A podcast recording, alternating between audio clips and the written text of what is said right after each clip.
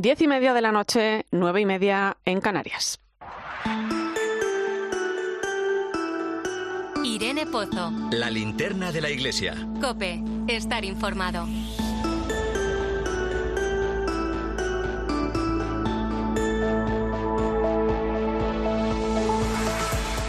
¿Qué tal? Muy buenas noches. Intensa semana de debate en torno a la propuesta de las medidas de apoyo a las mujeres embarazadas en Castilla y León. Lejos de esas cuestiones políticas, el asunto es de gran importancia y probablemente sea uno de los retos más importantes que tenemos por delante. Me entristece pensar que una mujer tenga que renunciar a ser madre porque, bueno, pues la vida en un momento dado no vaya bien o muchas otras cuestiones, ¿no? Pero bueno, sobre todo sabiendo de tantas ayudas que se ofrecen hoy en día en torno a la maternidad y que he podido conocer de cerca gracias a mi trabajo y a sentirme parte de una iglesia que acoge y acompaña. Yo no sería capaz de tomar una decisión de tanto calado y cuyas consecuencias estoy convencida que serían terribles en mi vida sin tener toda la información que rodea el asunto. Ya es una cuestión de libertad, de inclinar la balanza hacia uno u otro lado. Por eso rechazar la posibilidad de escuchar el latido de una vida, uno de los sonidos más maravillosos que el ser humano puede oír, es quizá una forma de no querer enfrentarse a la verdad de los acontecimientos. Verás, en España se producen 100.000 abortos al año. Tres de cada cinco embarazos de mujeres menores de 20 años no llegan a término. Pero más de la mitad de esas mujeres que acuden a los centros sanitarios para abortar alegan problemas económicos o laborales. Al final es más de lo mismo, no estamos solucionando el problema de fondo porque esta decisión viene dada en gran medida por la situación que en este momento atraviesa cada persona y su entorno. Muchas de esas mujeres, la gran mayoría muy jóvenes, no cuentan con un trabajo estable o unos ingresos que les permitan poder salir adelante. Es ahí donde debemos empezar a poner el foco y también en no dejarnos arrastrar por un falso derecho ni por esa cultura del descarte de la que tanto habla el Papa y que poco a poco, a veces con carrerilla, se va abriendo camino, porque la vida es un don precioso, un regalo de Dios que merece la pena acoger y cuidar. Bienvenido a la linterna de la iglesia. Te saluda Irene Pozo en este viernes 20 de enero. La linterna de la iglesia. Irene Pozo. Cope, estar informado. Como cada viernes puedes seguirnos a través de las redes sociales. Estamos en Iglesia Cope en Facebook y Twitter, hoy con el hashtag linternaiglesia20e.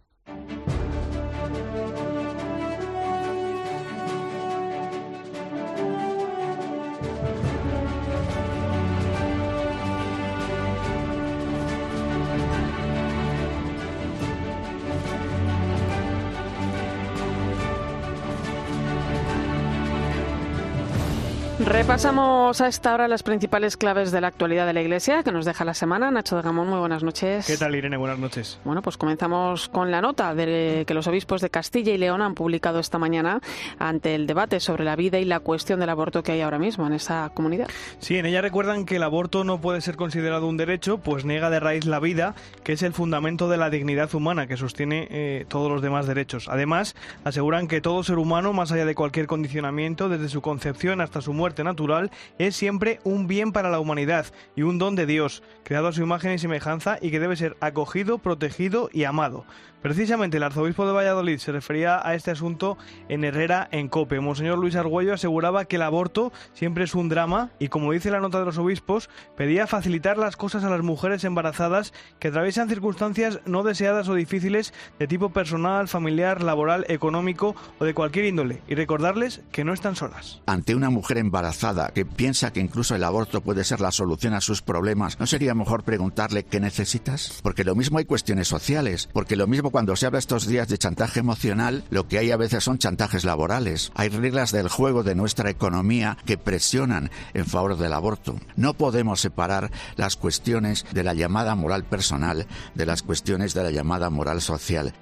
Bueno, pues en un rato, a partir de las 11, hablaremos con el arzobispo de Burgos, Monseñor Mario Iceta, sobre esta nota. En Herrera, en COPE, Monseñor Luis Argüello también ha presentado el documento de la Conferencia Episcopal Española.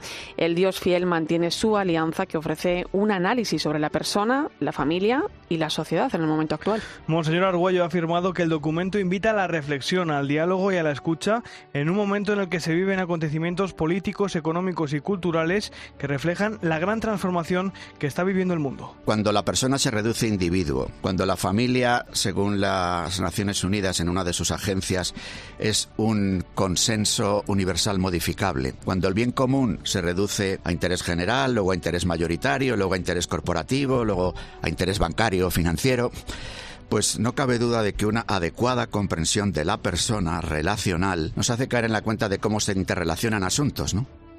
Y como ya es habitual, cada mes de enero, la coordinadora de obispos para la Iglesia en Tierra Santa se ha reunido para conocer el trabajo e impulsar la presencia y el respeto de las comunidades cristianas en la tierra de Jesús. En esta ocasión han peregrinado a Jordania. Sí, es el lugar donde se produjo el bautismo de Jesús y donde comenzó su ministerio. En el comunicado final, los obispos aseguran que han sido recibidos por comunidades llenas de vida, en las que las escuelas cristianas sobresalen como lugar de encuentro entre religiones. También han sido testigos del cuidado profético que los cristianos brindan a las personas con discapacidad y a sus familias, del importante papel que juegan en la construcción de puentes de esperanza entre comunidades y aseguran haber encontrado a muchos jóvenes cristianos que a pesar de enfrentarse a importantes desafíos sociales y económicos siguen firmemente comprometidos con el enriquecimiento tanto de la Iglesia como de la sociedad. Por parte de la Conferencia Episcopal Española ha acudido a esta reunión el arzobispo de Urgel, Monseñor John Enrique Vives. Nos encontramos ahora en el río Jordán, que hoy baja algo crecido incluso, ¿eh? pero es este lugar, el lugar santo, donde la tradición ahora, con muestras arqueológicas, ha mostrado que aquí fue bautizado el Señor por Juan el Bautista. Un gran gozo porque nuestra peregrinación es eso, una peregrinación de fe, es una peregrinación también de encontrar nuestras raíces cristianas y renovar aquí nuestro bautismo.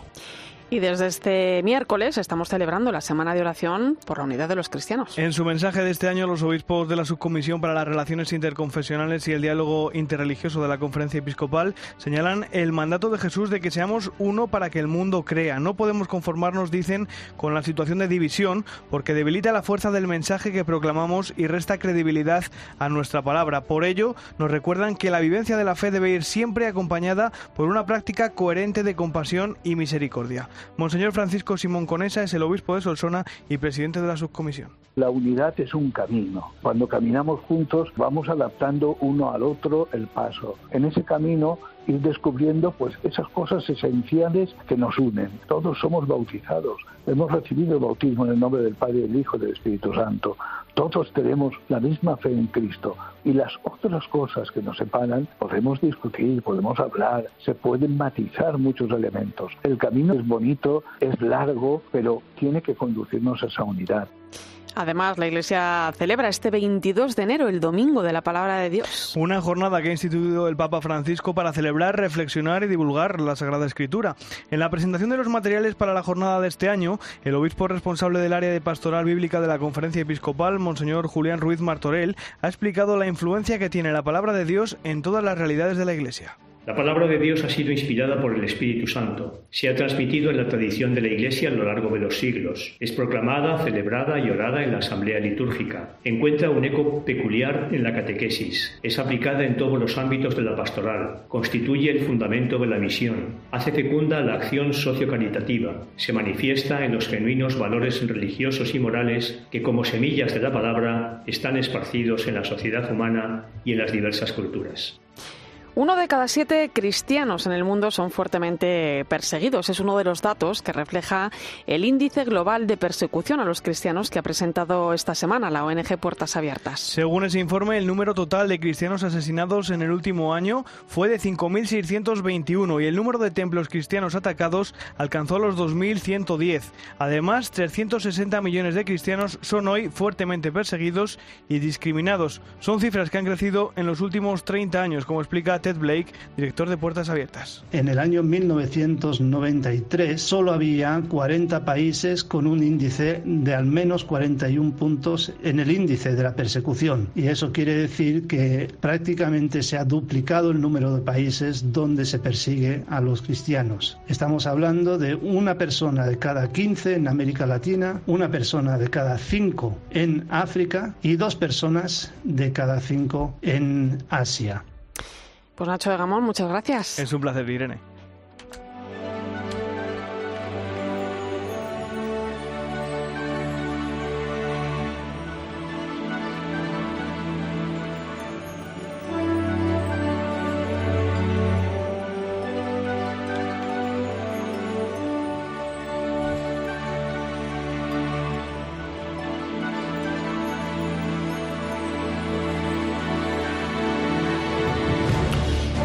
Continuamos con el repaso a la actualidad diocesana. Nos vamos a Murcia, donde ha recibido sepultura el presidente y fundador de la Universidad Católica de Murcia, de la UCAM, José Luis Mendoza, tras la misa funeral que ha presidido en el monasterio de los Jerónimos el obispo de Cartagena, Monseñor José Manuel Lorca Planes.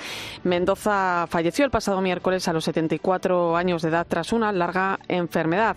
Cope Murcia, Javier Herraiz, buenas noches. Sí, buenas noches, Irene. Muy pequeño se ha quedado el monasterio de los Jerónimos para despedir al fundador de la UCAM, una universidad ya con 22.000 alumnos. Un ejemplo en docencia, en deporte, en investigación. Esa es la huella que ha dejado José Luis Mendoza y además dando testimonio de fe. Lo recordaba esta tarde en la homilía el obispo de Cartagena, Lorca Planes. Lo que sí podemos decir es que José Luis nos ha dejado un testimonio muy grande de fe, una obra preciosa y unas huellas muy visibles que nos encaminan siempre a la voluntad de Dios. Luego venía el mensaje para la familia y para la comunidad universitaria, mensaje de esperanza, pero también de responsabilidad. Mirad con confianza el futuro, pero no olvidéis el compromiso que tenéis frente a esta obra grande e inmensa. Los restos de José Luis Mendoza van a descansar en una de las capillas del monasterio de los Jerónimos.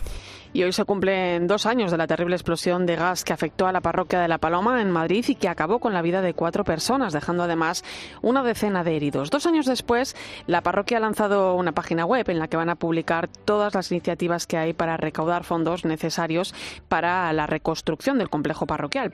Nuestro compañero de 13, Álvaro González, ha estado con algunos miembros de la comunidad parroquial. Buenas noches, Álvaro.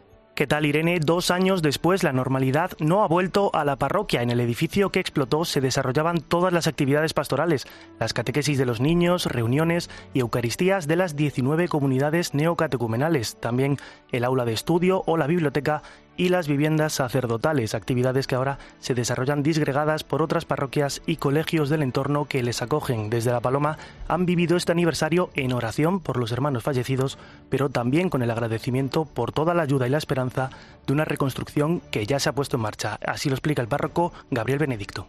Tenemos el proyecto, la licencia de obras, si Dios quiere, para el 2023, todo lo que hacíamos con los jóvenes, el, teatro, muchas iniciativas culturales, musicales, todo eso pues se ha parado ¿no? y estamos esperando a, poder pues volver a retomar ¿no? Eh, la vida cotidiana. Esta reconstrucción del templo se ha presupuestado en unos 2 millones de euros, de los que ya se han recaudado aproximadamente 500.000 en un proyecto que está implicando a todos los miembros de la parroquia. Se ha lanzado una página web www.reconstruyelapaloma.es en la que se informa del avance del presupuesto del proyecto. Recogen también testimonios con las experiencias parroquiales de La Paloma y proponen distintas iniciativas para concienciar y motivar a fieles y amigos como conciertos y peregrinaciones. También los jóvenes se han sumado a la iniciativa con la venta de productos de merchandising desde la propia web y las redes sociales, con camisetas del proyecto, sudaderas inspiradas en frases de San Juan Pablo II, una cerveza artesanal propia y hasta 15 diseños de camisetas para la JMJ de Lisboa que ofrecer a grupos parroquiales de toda España. Lo explica Pablo Bea. Cuando ocurrió todo lo de la parroquia nos pegó muy fuerte a todos los jóvenes, ¿no? porque la parroquia ha sido para nosotros una casa, un, segundo hogar y es una forma de aportar pues, un granito de arena ¿no? a intentar reconstruir la parroquia y agradecer todo lo que han hecho por nosotros en este tiempo. ¿no? La explosión de la paloma les ha llevado a recibir visitantes y apoyo de todas partes del mundo. Tras un año de duelo y otro de esperanza, esta comunidad parroquial empieza a divisar con fuerza el horizonte de la reconstrucción. Pues esa es la web, reconstruyelapaloma.es. Y terminamos en Santander, donde esta semana se ha presentado el año jubilar lebaniego, que dará comienzo el próximo 16 de abril en la fiesta de Santo Toribio de Liébana. La diócesis cántabra espera que se superen los dos millones de peregrinos. Copen Santander, Santiago Ruiz de Azúa, buenas noches. Buenas noches. Será el domingo 16 de abril cuando el obispo de la diócesis abra la puerta del perdón del monasterio de Santo Toribio de Liébana. Dará comienzo así la celebración religiosa del año jubilar lebaniego que tiene como lema marcados por la señal de la cruz. La cruz como símbolo y signo principal de los cristianos, ha dicho el obispo Manuel Sánchez Monje. La cruz es un elemento fundamental en la vida cristiana. Es el centro la pasión, muerte y resurrección del Señor es el centro de nuestra fe. Una peregrinación consolidada ya a lo largo de los años a la que acuden peregrinos de medio mundo. A lo largo de los próximos 12 meses se esperan dos millones de visitantes. Algunos peregrinarán por razones más lúdicas, pero otros lo harán sobre todo por la fe. Escuchas la linterna de la iglesia. Con Irene Pozo. Cope, estar informado. ¿Es la salud mental la pandemia del siglo XXI? A juzgar por los datos, cabe al menos hacerse la pregunta. Se estima que en España sufren depresión unos 4 millones de personas. El 15% de la población sufre los efectos de la ansiedad y el estrés. Los trastornos de conducta no dejan de crecer, pero sobre todo en los jóvenes. ¿Qué está ocurriendo? Nuestro compañero de Eclesia, José Melero, ha buscado respuestas a esta pregunta compleja y ha sido testigo del trabajo que los profesionales desarrollan con los pacientes en los dos centros psiquiátricos que gestionan la Orden Hospitalaria San Juan de Dios en Madrid. ¿Qué tal, Irene? Los expertos alertan, uno de cada cuatro personas tendrá un problema de salud mental a lo largo de su vida. Los motivos explican desde fenómenos como la pandemia, la incertidumbre climática, las sucesivas crisis o malos hábitos de vida, como estar pegados a una pantalla. Carlos Nieto, enfermero en el psiquiátrico San Juan de Dios de Cienpozuelos. Al final, ahora mismo lo que estamos viendo, pues un poco con la tendencia a lo que va en nuestra sociedad, de las redes sociales, la competitividad en las personas, ¿no? El perfil del paciente que había hace 40 años ha cambiado completamente. Un problema que crece especialmente entre los jóvenes y que se refleja en los centros educativos. Tres de cada diez alumnos sufren trastornos de salud mental. Irene Rimadas, directora de Innovación Pedagógica de Escuelas Católicas. Eh, se están incrementando el número de casos de eh, pues, ansiedad, de estrés, de conductas autolíticas, de problemas alimenticios. Se están incrementando también los casos de ideación suicida. También crece entre los adultos. Isabel, de 61 años, padece depresión desde los 26. Simplemente es eh, miedo, miedo a la soledad.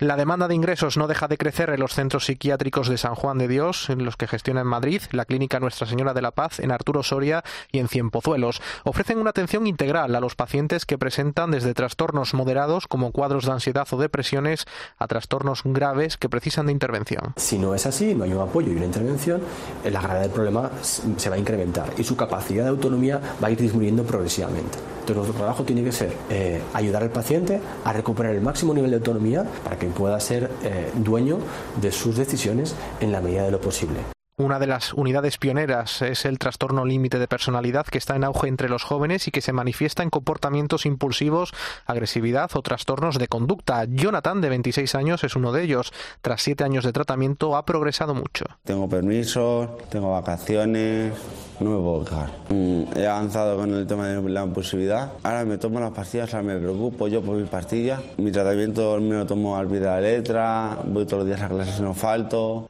En otra fase del proceso está Natalia, de 23 años. Trató de quitarse la vida hace uno. Hoy asegura controlar mejor los impulsos gracias a las terapias y da este consejo a quienes pasan por algún trastorno mental como ella. Pues que no se autolesionen, que siempre hay maneras y que pueden pedir ayuda, siempre.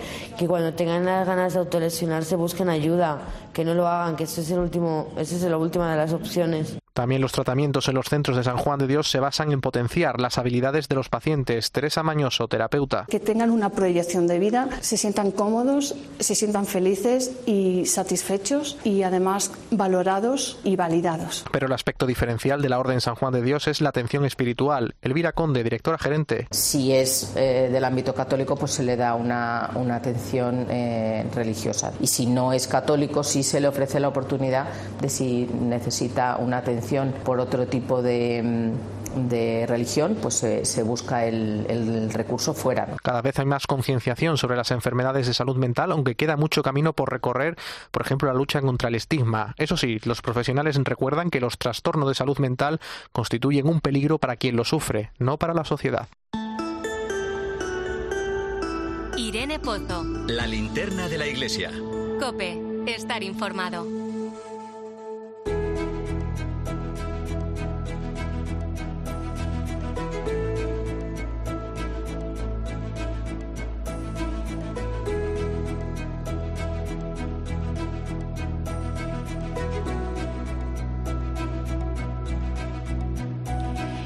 Inmersos en la semana de oración por la unidad de los cristianos que venimos celebrando desde el 18 de enero, lo vamos a hacer hasta el próximo 25, hablamos ahora de la importancia que tiene el ecumenismo en la Iglesia. Rafael Vázquez, director del secretariado de la, Subcomisión Episcopal para las Relaciones Interconfesionales y Diálogo Interreligioso, Conferencia Episcopal Española, muy buenas noches. Muy buenas noches, Irene. Eh, Rafa, hablar hoy de ecumenismo, ese impulso para restablecer la unidad de, todos los cristianos, es un gran desafío en el mundo que, vivimos donde toca afrontar grandes retos, ¿no? Sí, pero al mismo tiempo suelo decir que el ecumenismo es la historia de un drama y de una esperanza. Eh, de un drama porque realmente eh, pues es una pena que nuestras iglesias hoy estén divididas, pero por otro lado es una esperanza porque el Espíritu Santo ha tocado tantos corazones para eh, y, les ha insuflado el deseo de unidad que, que no deja de ser algo muy motivador y muy esperanzador y al mismo tiempo todo un signo para la humanidad cuando vivimos tanta eh, pues tantas divisiones y tanta fragilidad y guerra ¿no? Eh, Sí, sí, efectivamente. Eh, eh, Rafa, venimos celebrando una semana de oración por esa unidad, ¿no? Lo hacemos desde hace más de 100 años. Eh, ahora hablaremos de ella, pero en materia ecuménica se trabaja todo el año, ¿no? ¿Cómo son en nuestro país esas relaciones con el resto de iglesias cristianas? Durante todo el año mantenemos relaciones a nivel externo, digamos, de la iglesia, con otras confesiones cristianas y de hecho, pues es muy habitual tener encuentros para afrontar temas que nos preocupan a todos, sea la secularización, sea pues la defensa de la dignidad de la vida o de la sacralidad de, la vida. abordamos cuestiones como aborto, eutanasia, ecología, que nos preocupan a todos. Después, en muchos ámbitos también académicos está presente. Y a nivel interno, dentro de nuestra propia Iglesia Católica, hay toda una tarea de sensibilización eh, para que estemos abiertos también al otro y sepamos también pues acoger a, al otro que no es un extraño sino que es un hermano. Entonces hay muchos campos dentro del ecumenismo en los que se viene trabajando a lo largo del año muy interesante. Hay un punto también muy interesante ¿eh? en los materiales que se preparan eh, bueno, para vivir cada semana de oración por la unidad de los cristianos. Cada año son elaborados por un grupo concreto de iglesias. Este año pues ha tocado Minnesota, ¿no? que, que tanto tiene que enseñarnos ¿no? en aquello de superar divisiones. ¿no? Así es, porque es una iglesia que ha vivido la lacra de la discriminación racial al interno de sus propias iglesias. Y el gran ejemplo que nos dan estas iglesias de Minnesota es decir, pues a pesar de esta división que nos ha creado, esta vez no motivos teológicos ni doctrinales, sino de, de, esta, de la misma discriminación que hemos creado por cuestión étnica, pues la fe nos ha ayudado a superarlo y, hemos dado signos de comunión en medio de todo esto. Son los que nos han ofrecido este año eh, el material, recordándonos que hay una dimensión social y un testimonio común de amor al hermano en el que podemos encontrarnos y dar ese testimonio unidos. Y además, eh, la Iglesia Católica en España no ha querido sumar a esos materiales una propuesta destinada a niños y jóvenes. Eh, son las nuevas generaciones, ¿no? Que está muy bien que, que tengan conciencia ecuménica desde pequeños, ¿no? Así es, nosotros estos materiales nos llegan y hacemos adaptación después a nuestra realidad eh, en España. Y una de las cuestiones que nosotros queremos es que eh, nuestros niños y jóvenes tengan herramientas para crecer en diálogo, que es lo más enriquecedor que uno puede que uno puede experimentar, vivir la identidad cristiana, pero al mismo tiempo sabiendo que hay otros cristianos que no son de mi confesión, que no son extraños a mí, que no son mis enemigos, sino con los que aprendo a dialogar y me enriquezco con la experiencia de su propia tradición religiosa. Es lo que nos están encontrando ya en colegios y no solo con otras confesiones cristianas, sino también con otras religiones. Entonces, que nosotros les demos herramientas y, para poder afrontar también ese diálogo a nivel de fe yo lo considero algo muy fundamental y así lo ha considerado la subcomisión este año y por eso esas catequesis que se han hecho para adolescentes y jóvenes. Bueno, y un, camino, ¿no? El, que tenemos que recorrer todos, no solo los jóvenes. Los jóvenes tienen mucho que, decirnos ¿eh? a, los adultos, también en materia ecuménica. Un camino que hay que recorrer, que es ese ecumenismo. Rafael Vázquez, director del Secretariado de la Subcomisión Episcopal para Relaciones Interconfesionales y Diálogo Interreligioso. Eh, gracias por abrir camino en esta semana de oración por la unidad de los cristianos y por la invitación a recorrerlo. Un fuerte abrazo. Gracias a vosotros por abrir siempre el espacio también de, la radio al ecumenismo. Muchas gracias. Bueno, pues en la semana de oración por la unidad de los cristianos, Ana Medina nos ayuda a descubrir que el ecumenismo es algo real, urgente y con consecuencias en la vida concreta de hombres y mujeres de hoy. Muy buenas noches, Irene. El ecumenismo no es una teoría ni una ocurrencia de unos pocos con ganas de calentarnos la cabeza. Tenemos ejemplos concretos en la vida real que ponen de manifiesto la urgencia y la necesidad de trabajar junto con las demás confesiones cristianas. El ejemplo más actual lo tenemos en la última serie de éxito de temática religiosa que está congregando ante la pantalla a millones de espectadores. The Chosen narra la vida de Jesús y sus apóstoles y está financiada por donativos de personas como nosotros Parte de su éxito radica en que cuenta para sus guiones con el asesoramiento de católicos, protestantes y judíos para que su mensaje sea más cercano y creíble. Y es que la actualidad nos dice que el mundo necesita de un mensaje de unidad para conocer a Dios. Una iglesia dividida es de por sí un escándalo y los jóvenes nos llevan la delantera en una concepción unitaria y colaborativa. En Madrid se ha puesto en funcionamiento la iniciativa interconfesional Juventud con una misión, presente ya en 180 países. En ella conviven chicos y chicas católicos y evangélicos con el deseo de evangelizar su entorno. Celebran su fe, reciben formación y todo para anunciar a Cristo en el mundo de hoy desde un ecumenismo con los pies muy en la tierra. En un mundo de fake news habrá que seguir la pista a este ecumenismo práctico, real y tan elocuente. Bueno, pues a partir de las 11, las 10 en Canarias, hablamos de la vida en esta semana donde el debate en torno a la propuesta de las medidas de apoyo a las mujeres embarazadas ha sido intenso y donde, más allá de cuestiones políticas, los obispos de Castilla y León han publicado una importante nota. Vamos a hablar con el arzobispo de Burgos, con Monseñor Mario Iceta. Será en unos minutos. Antes recuerda que estamos en Iglesia Cope en Facebook y Twitter, hoy con el hashtag Linterna Iglesia 20E. ¿Y tú qué estás pensando? Escribe a Irene Pozo en Twitter en arroba eclesiacope. Y en nuestro muro de Facebook, Eclesia Cope. Este fin de semana, Cristina tiene un plan. Muy, muy buenos días. En Cope de 10 de la mañana a 2 de la tarde, los sábados y domingos, el mejor entretenimiento lo encuentras en fin de semana. Bienvenido a tu programa. Esto es fin de semana en la cadena Cope y te vamos a acompañar sábado y domingo Con de 10. Cristina López Slichting. UMAS, mutua especialista en seguros para el sector educativo. Ofrecemos una solución integral para los colegios y guarderías. Daños patrimoniales, responsabilidad civil, accidentes de alumnos. Más de 800 centros ya confían en nosotros. Visítanos en umas.es. UMAS, más de 40 años de vocación de servicio. A partir de enero, nuestro Eclesia de los Domingos se emite también los sábados. Cada fin de semana abrimos las puertas a historias, reportajes y entrevistas que dejan huella.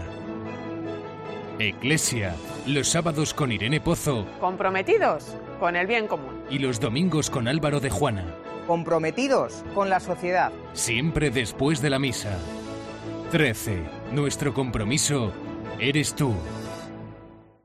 Escuchas Cope porque es más.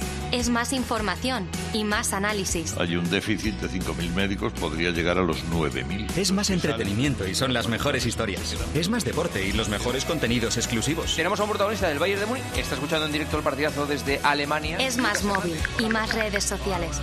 Escuchas Cope porque sabes que es más que una radio. Escuchas la linterna de la iglesia. Y recuerda, la mejor experiencia y el mejor sonido solo los encuentras en cope.es y en la aplicación móvil. Descárgatela. ¿Hay algo mejor que encontrar lo que buscas en las rebajas del corte inglés? Sí, hacerlo con un 20% de descuento adicional en marcas de mujer como George Rech, Sprit Collection, Donna Karan New York, Polo Ralph Lauren o Pepe Jeans. Del 19 de enero al 1 de febrero. Segundas rebajas en el corte inglés. En tienda web. Dos cositas. La primera, me he quedado tirada y has tardado en venir a por mí. La segunda, yo me voy a la mutua. Vente a la mutua y además de un gran servicio de asistencia en carretera, te bajamos el precio de tus seguros, sea cual sea. Por esta y muchas cosas más, vente a la mutua. Llama al 91 555 5555 91 555 5555. Condiciones en mutua.es.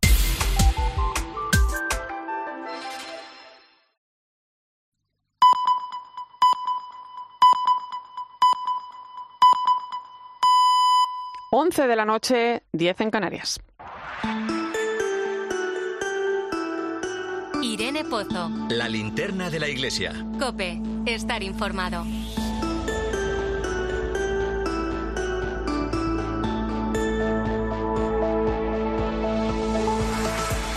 Como cada viernes a esta hora nos vamos hasta el Vaticano. Allí está nuestra compañera Ángeles Conde. Muy buenas noches. Buenas noches, Irene, ¿qué tal? Eh, Ángeles, pasado mañana la Iglesia celebra el Domingo de la Palabra de Dios. Es una jornada que instituyó el Papa Francisco en, en el año 2019. Bueno, pues para tener más conciencia, ¿no? Recordarnos a todos la importancia de las Sagradas Escrituras, ¿no? La Biblia, Ángeles.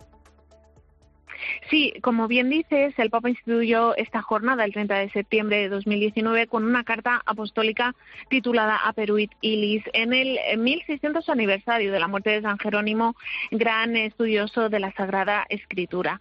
Desde entonces esta jornada se incluye en el calendario de la Iglesia en el tercer domingo del tiempo ordinario y es un día en el que el Papa nos recuerda a todos la importancia y el valor de la Sagrada Escritura para la vida cotidiana, no para estudiarla sesudamente sino para nuestro día a día, un día especial para que los creyentes nos demos cuenta también de esta responsabilidad que tenemos de mantener viva la escritura, entendiéndola y transmitiéndola sobre todo.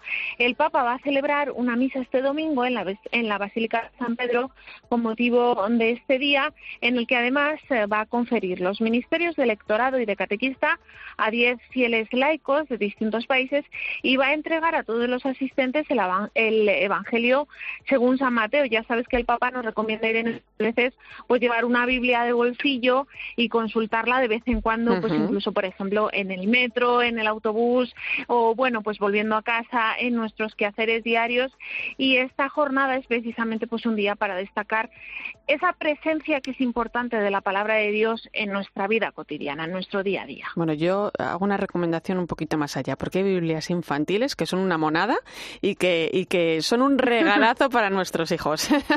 Ahí lo dejo.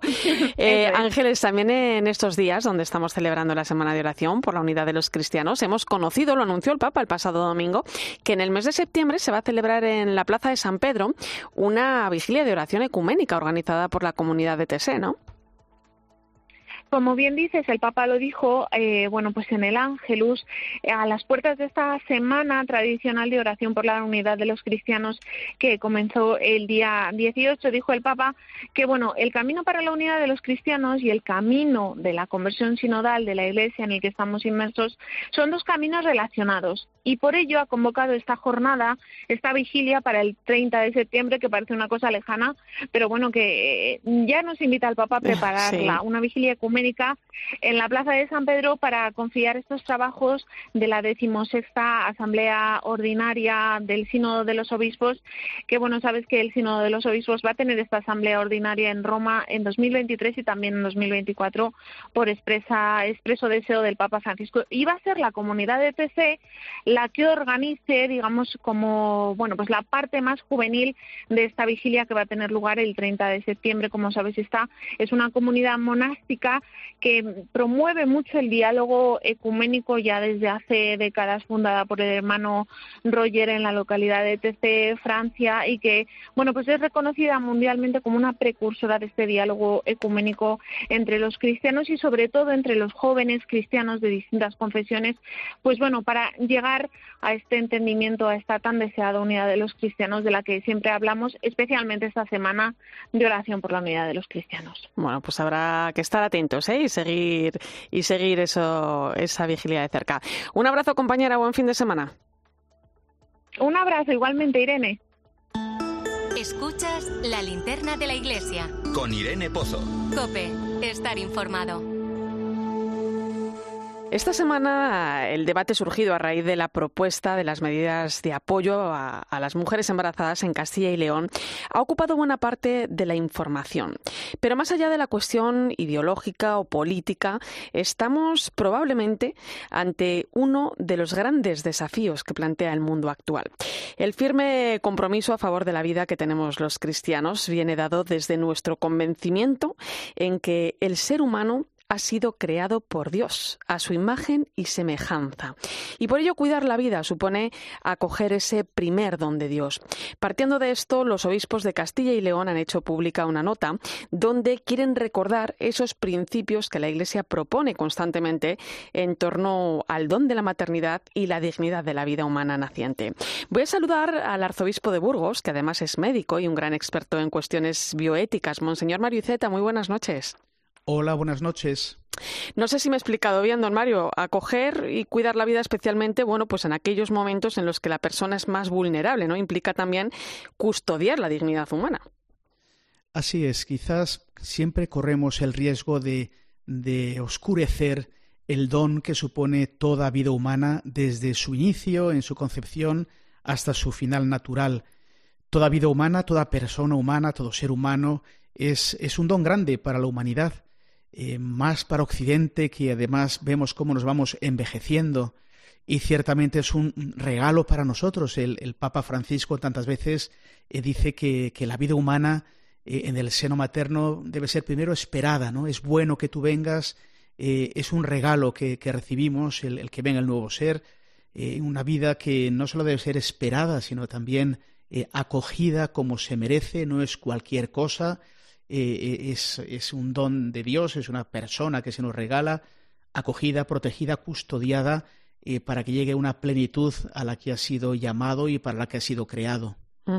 ¿Por qué han visto necesario una vez más recordar, bueno, pues el bien que supone, ¿no? Para la humanidad, el ser humano.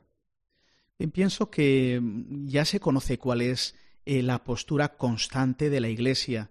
En esas cuestiones, el magisterio de la Iglesia ha sido siempre muy uniforme y muy constante. ¿no?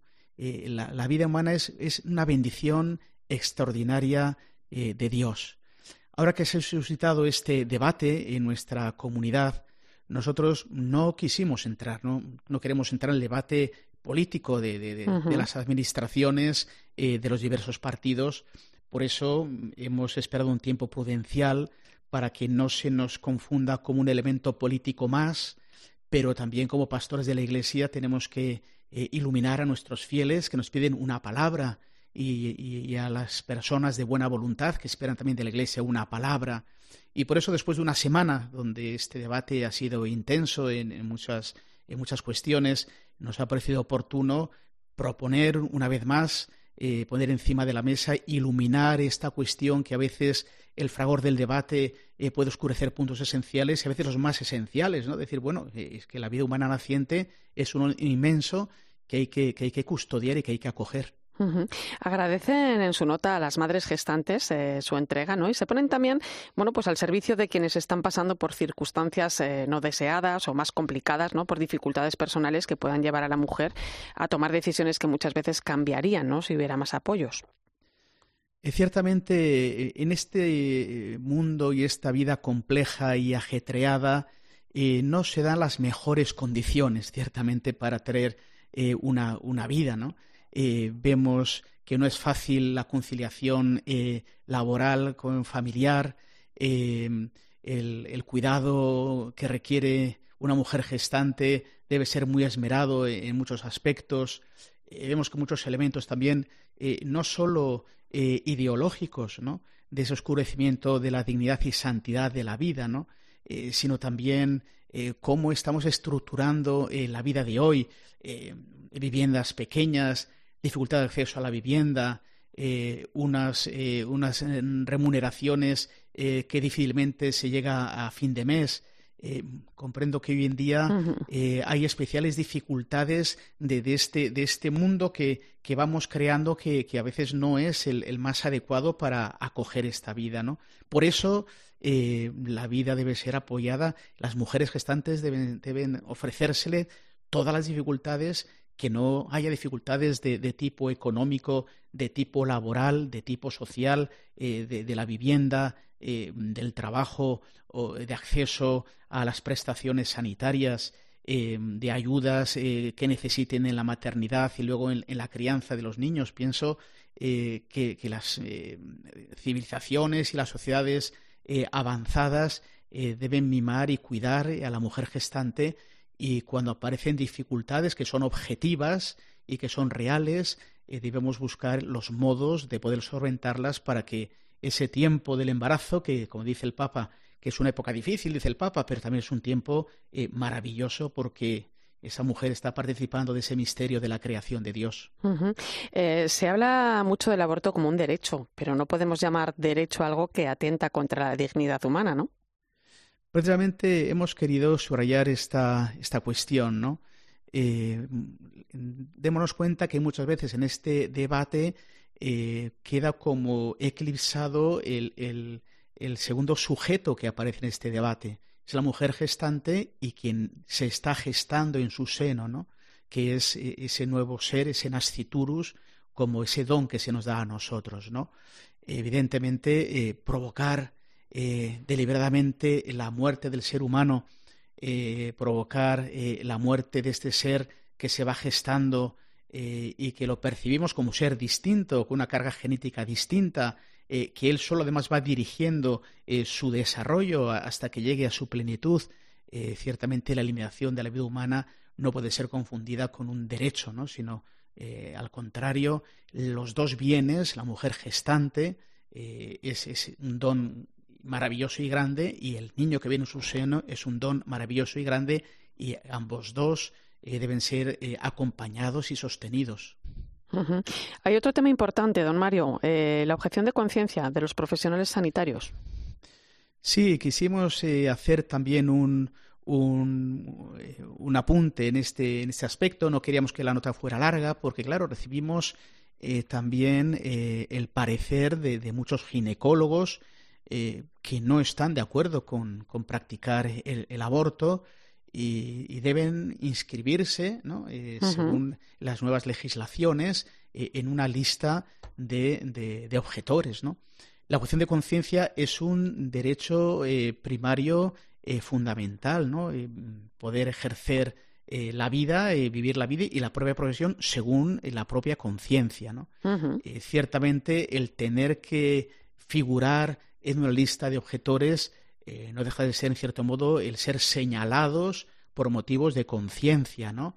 Eh, en todo caso, serían las, aquellos médicos que están dispuestos a, practicar el aborto, pero aquel que en, ejercicio de sus derechos de objetar eh, en conciencia a una práctica en la cual está en desacuerdo y, considera inaceptable, no puede ser obligado a, para ejercer ese derecho constar en una lista que luego además pues tiene, puede tener otras consecuencias em, que no son eh, aceptables.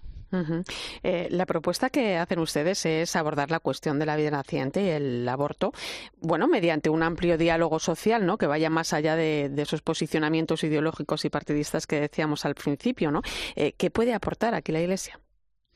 Sí, porque pienso que muchas veces escuchamos, eh, no, esto es un debate superado, esto ya está, mm, y no es verdad, eh, no, no, no puede ser un debate superado porque hay muchísimas personas que siguen defendiendo la vida y que defienden eh, salidas muy respetuosas tanto con la madre como con el niño en las situaciones difíciles. ¿no? Por eso decíamos que mm, habría que tener un debate sosegado, no ideológico, no partidista, partiendo de, eh, de los conocimientos científicos, la embriología nos dice cómo hay un ser vivo distinto del de su madre, eh, la antropología que caracteriza eh, a ese ser humano como perteneciente a nuestra especie y, llamado a una plenitud. Y además la Iglesia ofrece también esos ayudas y otros apoyos. Yo oí alguno que decía, bueno, la Iglesia ofrece, pues mire, Caritas ofrece muchas ayudas a mujeres gestantes. Los centros de orientación familiar ofrecen mucha ayuda a mujeres gestantes. En muchas parroquias, de modo capilarizado, en las 20.000 parroquias de España se ofrece mucha ayuda a mujeres gestantes. Existen organizaciones, eh, congregaciones religiosas que ayudan a las mujeres gestantes, organizaciones como, como Fundación Madrina, eh, Red Madre, Maternity y otras muchas que ayudan a mujeres gestantes. Por tanto, eh, la Iglesia eh, contribuye en la medida que puede a sostener y a ayudar y además con buenos resultados ¿no? a, mujeres que a veces se ven en situaciones muy agobiantes, muy, muy dolorosas, muy, muy, muy conflictivas y, siendo ayudadas, acompañadas, respetadas, escuchadas, mostrándoles vías em, por las que pueden transitar, eh, llevan adelante eh, ese seno, eh, ese, fruto de su seno y, además llevan adelante esa crianza em, sintiéndose em, realmente queridas, apoyadas y sostenidas. Pues yo no sé si se producirá o no ese, ese diálogo, ojalá que sí, eh, y ojalá que esta visión del ser humano sea escuchada, porque favorecer una cultura de la vida sin renunciar al diálogo es posible y no hace daño a nadie. Al contrario, la vida siempre merece la pena, don Mario. Así es, yo pienso que todo lo que hagamos por, por, el, por las personas, eh, sobre todo aquellas en situación de, vulnerabilidad, de dificultad, eh, en una sociedad que, como la nuestra, que tiene tantos recursos, creo que merece la pena aplicarlos para ayudar a estas mujeres en dificultad y para tanto ellas como, como ese don precioso que, que custodian en su seno sea realmente un don para toda la humanidad. Monseñor Mariceta, arzobispo de Burgos, un placer, muchísimas gracias. Gracias a vosotros y, que tengáis una buena noche y, y un buen domingo pronto. Irene Pozo. La linterna de la iglesia. Cope, estar informado. 11 y 16 minutos de la noche, una hora menos en Canarias. Entramos en tiempo de tertulia hoy con el análisis del rector de la Universidad Eclesiástica San Damaso, Javier Prades. Muy buenas noches. Buenas noches. Y el profesor de la Universidad Pontificia Comillas, Fernando Vidal, bienvenido. Muy buenas noches. Bueno, pues lo estamos escuchando a lo largo de la semana y a lo largo de esta noche, más allá del ruido político que están produciendo las medidas pro vida impulsadas en Castilla y León, estamos ante una cuestión, ¿no? La de acoger y proteger la vida que, que es de gran importancia, ¿no? Sí, es básico y se hace en un contexto muy adverso, ¿no? Un contexto en el cual se han aprobado una serie de leyes eh, apenas con diálogo social, desde luego no un diálogo con la Iglesia que tiene un papel muy, muy importante en toda la red de atención ámbito de familia. Eh, yo creo que también desde un individualismo muy utilitario y con cierto desprecio por la vida también. Entonces es un contexto muy adverso en el que es complicado moverse, ¿no? Es un campo muy galvanizado políticamente y, donde es muy difícil ir más allá de la ideología, muy complicado entrar a ver a las personas, a escuchar el latido de nuestros corazones, a, hablar de lo que de verdad importa. y creo que es un problema el preguntarnos cómo podemos crear las condiciones para el diálogo. ¿Cómo ayudar a construir una sociedad en la que la vida no, no es valorada en la medida que debería serlo? Claro. Bueno, la primera política es vivir. Y esa es la primera modalidad que tenemos que, que poner en práctica nosotros mismos, en nuestras familias, en nuestras comunidades, en las realidades en las que estamos presentes.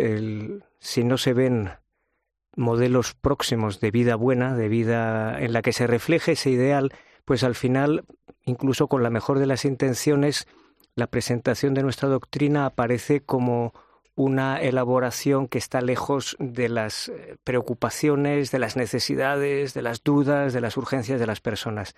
En cambio, los espacios vividos donde esta realidad es reconocible abren el, posible camino de, de descubrimiento de otra posición y esto es un comienzo desde abajo porque, efectivamente, como dice Fernando, el contexto político está muy complicado, no solo en España, ¿eh? también las tendencias de los tribunales europeos son cada vez más restrictivos en materia de derechos relativos a la vida y a la libertad de conciencia, a la libertad religiosa, pero nosotros no nos podemos eximir, por así decir, desde abajo, de poner al alcance de quien quiera una forma de vida en la que esos ideales, de manera imperfecta pero real, estén, estén presentándose a, a, quien los quiera ver. Hablábamos con, con don Mariceta, ¿no? También de, de, la importancia, ¿no? De la visión antropológica del ser humano, ¿no? Que se hace tan necesaria hoy, bueno, para acompañar muchas de las cosas que vivimos, ¿no? En el mundo actual, ¿no? Muchos de los retos que existen, ¿no? Precisamente la Conferencia Episcopal Española presentaba hace unos días un documento sobre persona, familia y sociedad, un documento de gran calado eh, que propone abrir diálogo también, ¿no? En el mundo de hoy, ¿no? ¿Cómo valoráis este documento? Bueno, es un documento que efectivamente hace una gran síntesis de todo lo que hemos ido avanzando, que apuesta claramente por, por la vía de Amoris Leticia, donde se habla del cuidado del vínculo, el, el valor del amor, el valor de la vida, y esto parece algo obvio, pero no lo es, ¿no? Porque hoy en día el amor, con el poliamor y con todas estas historias de, de, mi amor, que hace falta, no hace falta tener sentimientos para tener relaciones con alguien, te está complicándose tanto que el amor está siendo desplazado del centro de nuestra sociedad y de nuestra vida, ¿no?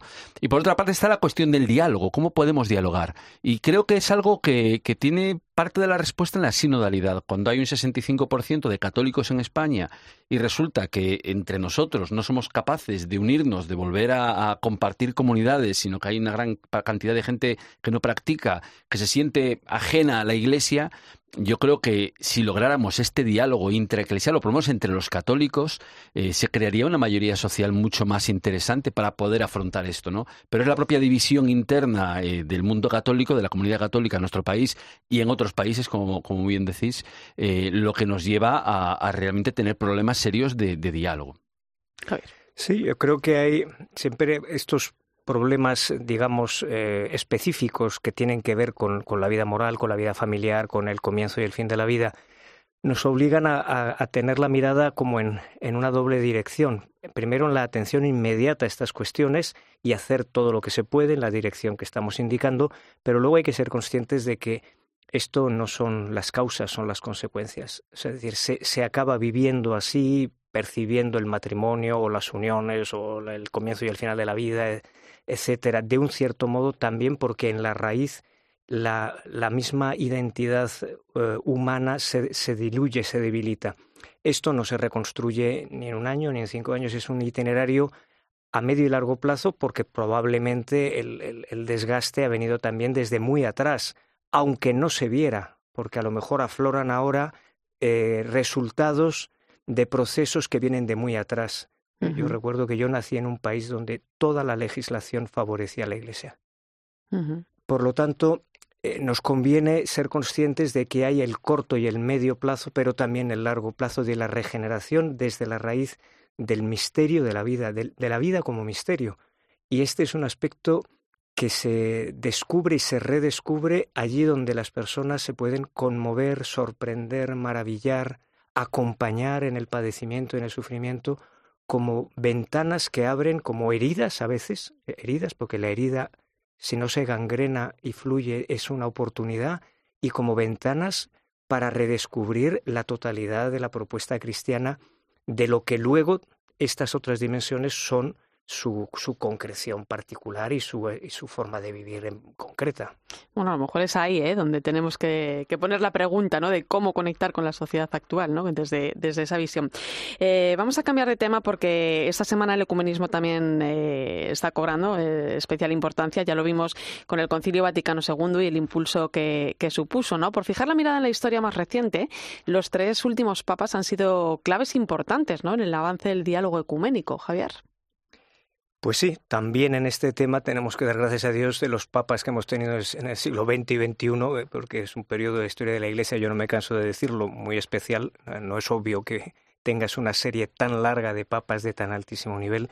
Y en la cuestión ecuménica, eh, interreligiosa, ya quizá también con Juan Pablo II y ecuménica, con Benedicto desde luego y con Francisco, eh, hay algo indudable y es que la Iglesia católica se compromete irrevocablemente con el dinamismo ecuménico.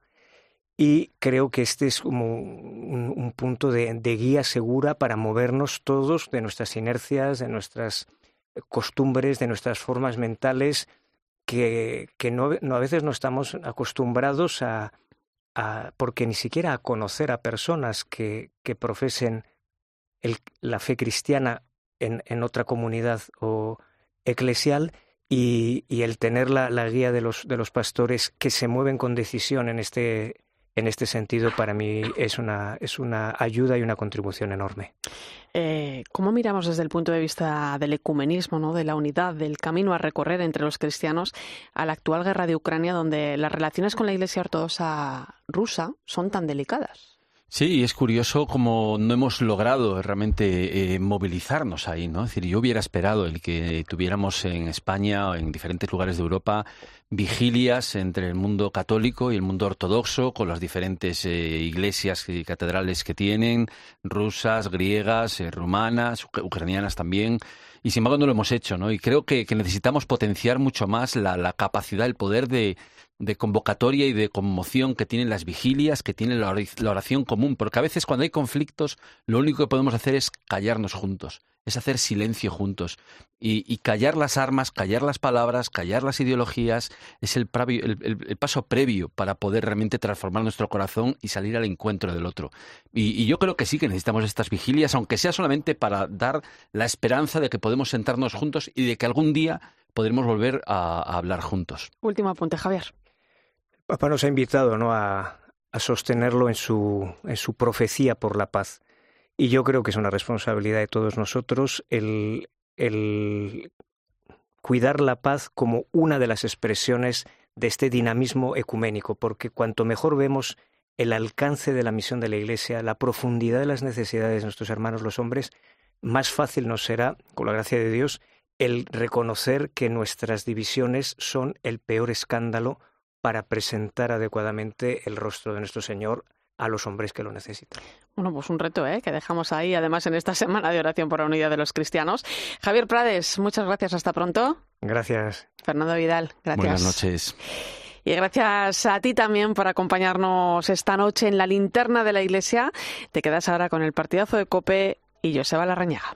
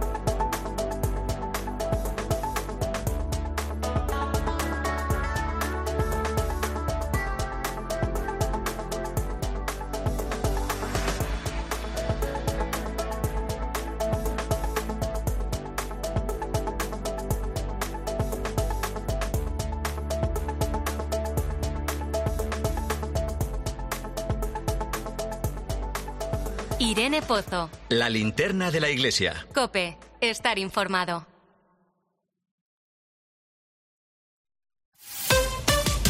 Escuchas Cope. Y recuerda, la mejor experiencia y el mejor sonido solo los encuentras en cope.es y en la aplicación móvil. Descárgatela. Estos son algunos de los sonidos más auténticos de nuestro país. El rumor de la siesta después del almuerzo el repicar de las campanas de la Puerta del Sol. Ese alboroto inconfundible de nuestra afición. Y el más auténtico de todos. ¡El afilador! Solo para los amantes del auténtico, crema de orujo, el afilador. ¡El afilador! El afilador, el sabor del auténtico orujo. Si a una exuberante naturaleza le sumamos buen clima durante todo el año, hoteles de lujo, hermosos paisajes desérticos que se mezclan con los tropicales, pueblos pintorescos con gastronomía de renombre internacional y playas ideales para nadar, ¿qué tenemos? Los Cabos, en Baja California Sur, México, el lugar donde el desierto se une con el mar y la aventura comienza. Reserva tu próximo viaje a Los Cabos. Siete noches en hotel de cinco estrellas, todo incluido, con viajes el corte inglés. ¿Y tú? ¿Por qué necesitas fluchos? Porque es tiempo de pensar en lo que te gusta, en la moda que te hace sentir vivo, chic, casual, sport. Nueva colección de otoño-invierno de fluchos. La nueva moda que viene y la tecnología más avanzada en comodidad unidas en tus zapatos. ¿Y tú por qué necesitas fluchos? Fluchos, comodidad absoluta. Cuando una moto de 30 caballos va por la autopista suena así. Y cuando su dueño sabe que la tiene asegurada con línea directa duerme tranquilo y suena así. En la autopista, en la siesta. Autopista, siesta. Autosiesta. Con el seguro de moto de línea directa tienes asistencia en viaje desde el kilómetro cero y cobertura de casco, guantes y cazadora. Cámbiate y te bajamos el precio de tu seguro de moto sí o sí. Ven directo a lineadirecta.com o llama al 917-700-700. El valor de ser directo. Consulta condiciones. ¿Te apetece pasar un buen rato? ¡Aupa Uriarte! ¡Aupa Herrera! La respiración de fuego se pone de moda. Es una de las técnicas de yoga y ayuda a combatir el estrés. Sí, señor. El escuatro. A las 10 de la mañana en la radio no encontrarás nada mejor que la divertida mirada de Carlos Herrera y John Uriarte en la hora de los fósforos. Aquí el único que ha hecho yoga es Goyo, ¿no? Un día, un día. ¿Y qué es lo que te hacían hacer? Es un ejercicio bastante duro. Lo que hubiera dado Goyo yo. Yo no puedo hacer yoga porque a mí la pierna no me llega a la cabeza. De lunes a viernes, de 6 a 1 del mediodía, el mejor entretenimiento lo escuchas en Herrera en Cope.